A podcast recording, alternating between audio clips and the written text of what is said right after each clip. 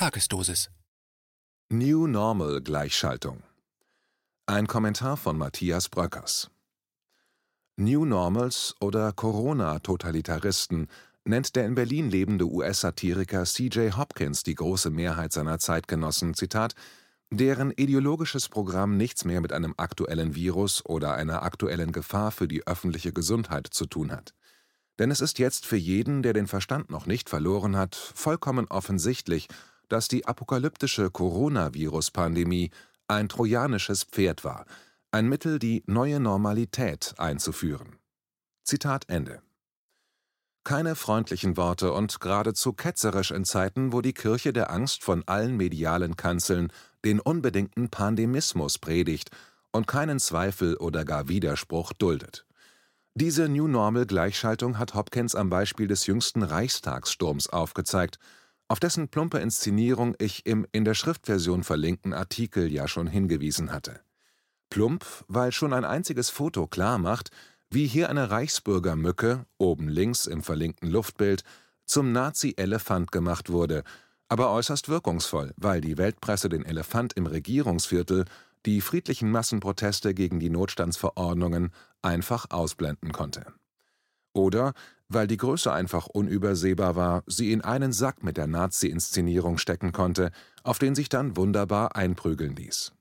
Auf dass die Frage, warum eigentlich Hunderttausende auf die Straße gehen und ob oder inwieweit ihre Forderungen und Anliegen berechtigt sind, gar nicht gestellt werden musste. Fragen sind gefährlich, Sie können den wahren Glauben unterminieren, indem sie die teuflischen, tödlichen Gefahren verharmlosen, vor denen allein die von der Kirche der Angst eingeführten Gebote und Rituale schützen. Sowie der Kampf gegen den gefährlichen Irrglauben, dass sich die Warnung vor einer apokalyptischen Großgefahr mittlerweile als Fehlalarm herausgestellt hat. Solche Fehlalarme kommen immer und überall vor und sind keine Schande, schon gar nicht für den, der darauf reagiert und entsprechende Maßnahmen zur Gefahrenabwehr trifft. So blieb den Regierungen, nachdem die Weltgesundheitsorganisation WHO die Pandemie ausgerufen und internationale Experten exponentielles Wachstum und Millionen Tote vorhergesagt hatten, auch gar nichts anderes übrig, als von diesem Worst Case auszugehen und entsprechende Notstandsmaßnahmen zu ergreifen. Selbst wenn es sich dabei um die einschneidendsten Grundrechtseinschränkungen seit Bestehen der Bundesrepublik handelt, waren die Lockdown-, Maskenpflicht-, Quarantäneverordnungen zu dieser Zeit nachvollziehbar. Exponentielle Ausbreitung und Überlastung der Gesundheitssysteme drohten. Da die Alters- und Pflegeheime auf das neuartige Grippevirus SARS-CoV-2 nicht rechtzeitig reagieren konnten, weil Masken und Desinfektionsmittel Mangelware waren, stammen die allermeisten Corona-Toten aus solchen Einrichtungen und Altersgruppen. Seit Mai aber ist der Spuk vorbei – die Sterblichkeit liegt trotz Covid niedriger als in den Vorjahren ohne Covid, und von den 34.000 Intensivbetten in Deutschland sind aktuell ganze 124 von Covid-Patienten belegt. In den meisten europäischen Ländern sieht es ähnlich aus. Tote sind aus den Corona-Statistiken nahezu verschwunden. Und das trotz steigender Neuinfektionen.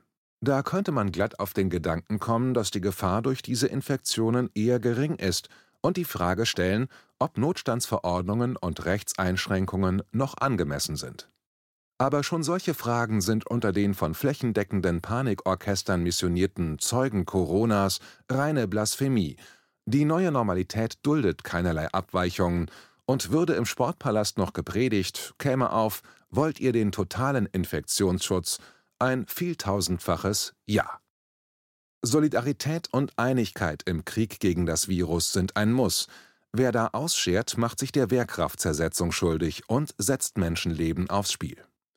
Zwar hat die Großdemonstration am 1. August nicht zu einer Überfüllung der Krankenhäuser oder gar der Friedhöfe geführt, und auch die vom 29. August wird das nicht tun. Der Berliner Senat freilich entblödet sich nicht, für künftige Demos gegen den Maskenball Maskenpflicht anzuordnen. Und doch scheint ein Ende des Zirkus in Sicht. Am 3. September meldet das Robert Koch Institut erstmals einen Rückgang der Todesfälle. Zwei Corona-Opfer sind offenbar wieder auferstanden.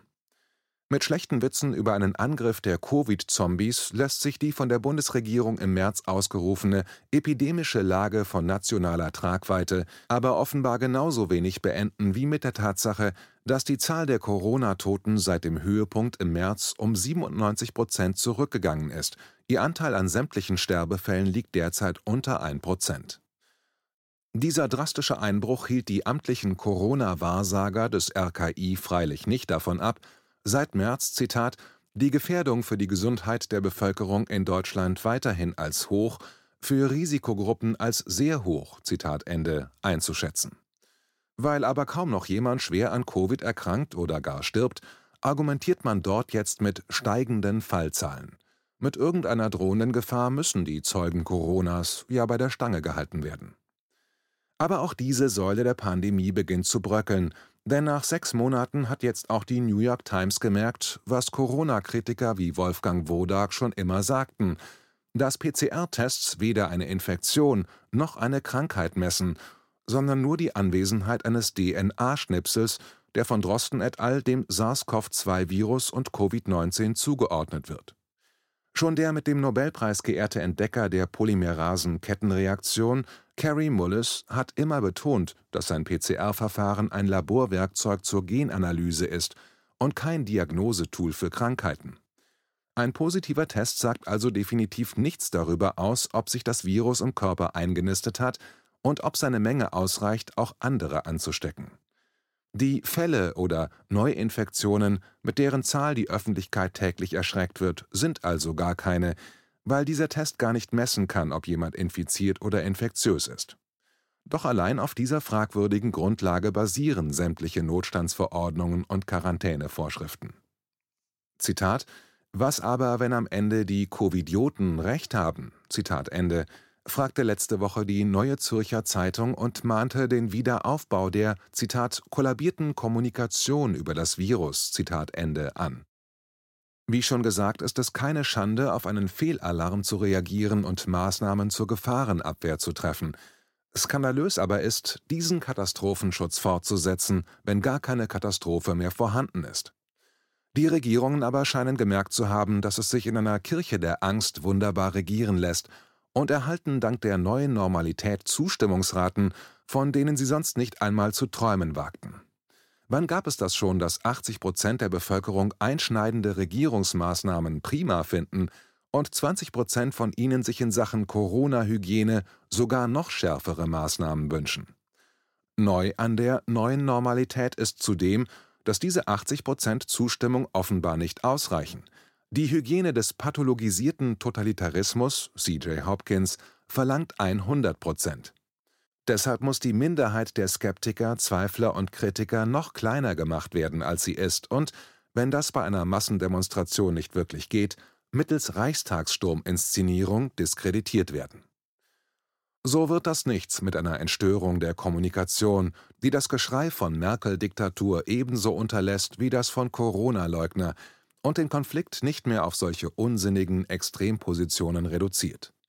Denn dazwischen gibt es eine Menge dringenden Klärungsbedarf, allen voran die Anpassung der Maßnahmen an die tatsächliche Gefahrenlage und die Abkehr von multimedialer Panikmache mit willkürlichem Zahlenkonfetti. Und eine solche Klärung muss bald kommen, denn das dicke Ende der Pandemie steht ja noch an, nicht in Form einer zweiten Welle, sondern in Form einer echten pandemischen Wirtschaftskrise. Noch werden die Schulden und die Folgen von Lockdowns und Quarantäne übertüncht und die Finanzmärkte von den Gelddruckmaschinen der Zentralbanken künstlich beatmet, doch in der Realwirtschaft ist der Crash schon angekommen. Und verglichen mit dieser Krise war Corona nur ein eher harmloses Vorspiel, fast so wie eine ganz normale Grippe